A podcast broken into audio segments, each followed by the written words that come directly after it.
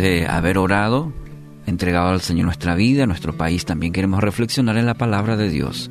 Primera Timoteo capítulo 6, versículos 7 y 8 afirma, porque nada trajimos a este mundo y nada podemos llevarnos. Así que, si tenemos ropa y comida, contentémonos con eso. La carta del apóstol Pablo y, bueno, meditando en ello en esta mañana, la mayoría de las personas creen que el dinero eh, trae toda la felicidad. Gente rica que quiere ser más rica. Y en ese afán muchas veces terminan en el desespero y la destrucción. Mucho, y por, por ello la Biblia dice a raíz de todos los males es el amor al dinero. Y para no decir todas, casi todas, las situaciones que vemos a diario en noticias tienen que ver con el dinero. Eh, han destruido a su paso familia, amigos, y muchos han terminado solos y sin dinero, por ese amor al dinero. En esta carta el apóstol Pablo nos da algunos consejos claves para mantenernos alejados del amor al dinero. Habla sobre el contentamiento. Primero, primer principio quizás que podemos sacar en esta mañana es un día todas las riquezas desaparecerán. Mire, con toda la inteligencia del hombre, todavía nadie pudo llevarse sus riquezas luego de su muerte. No he visto, no se han nunca informado al respecto. Se termina, llega un momento y todo lo que ha logrado económicamente o materialmente se queda. Entonces, aunque logre el dinero del mundo, eso terminará. Segundo, es mejor contentarse con lo que uno tiene. No hay mejor fórmula de felicidad que esta, a mi criterio. Manténganse libres del amor al dinero y conténtense con lo que tienen, porque Dios ha dicho, nunca te dejaré, jamás te abandonaré. Hebreos 13:5. Qué mejor fundamento, qué mejor palabra para nuestro día a día, el saber que no es lo que amasemos, no es lo que tengamos eh, cuenta en el banco, eh, no es lo que la marca de ropa, vehículo o la casa que tengamos. Manténganse libres del amor al dinero. Conténtense con lo que tienen, porque Dios ha dicho, y aquí viene el, el peso, el fundamento sobre la cual podemos, debemos construir nuestra vida. Nunca te dejaré, jamás te abandonaré.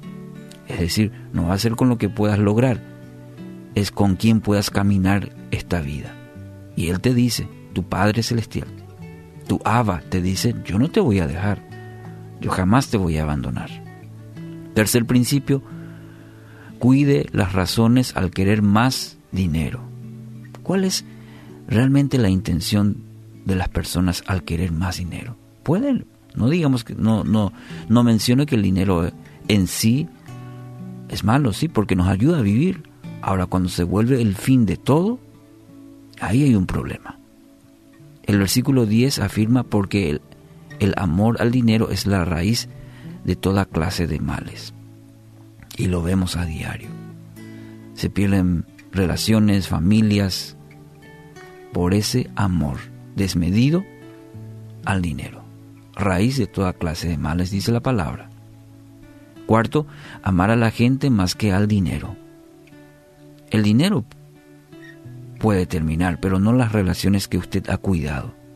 Por eso mencioné quizás, inclusive en la familia, cuántas historias hoy que contamos, sabemos que el dinero ha, por causa del dinero se han roto. Entonces el dinero puede terminar, pero las relaciones son las que le va a mantener. Te puede terminar solo, abandonado, por amor al dinero, pero puede también tener personas que lo ayuden. Quizá el dinero puede faltar, pero los amigos no, las relaciones no, los familiares no. Así que tenga cuidado este principio, amar a la gente más que al dinero. Quinto principio, amar más la obra de Dios que el dinero. La palabra nos alienta a invertir más en la fe, en el amor, la constancia, la humildad según este texto. Entonces, debemos amar más las cosas de Dios, más que buscar el dinero.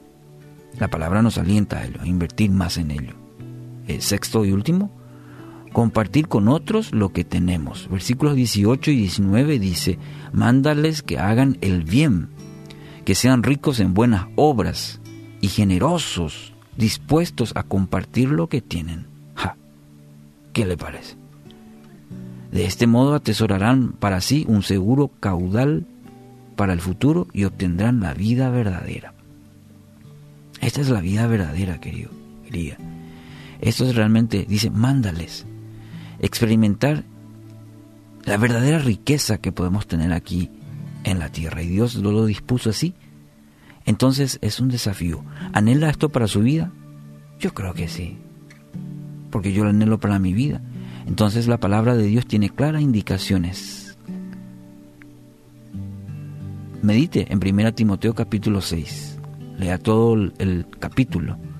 Hoy nos hemos detenido en el versículo 7 y 8. Le vuelvo a repetir, porque nada trajimos a este mundo y nada podemos llevarnos. Así que si tenemos ropa y comida, contentémonos con eso.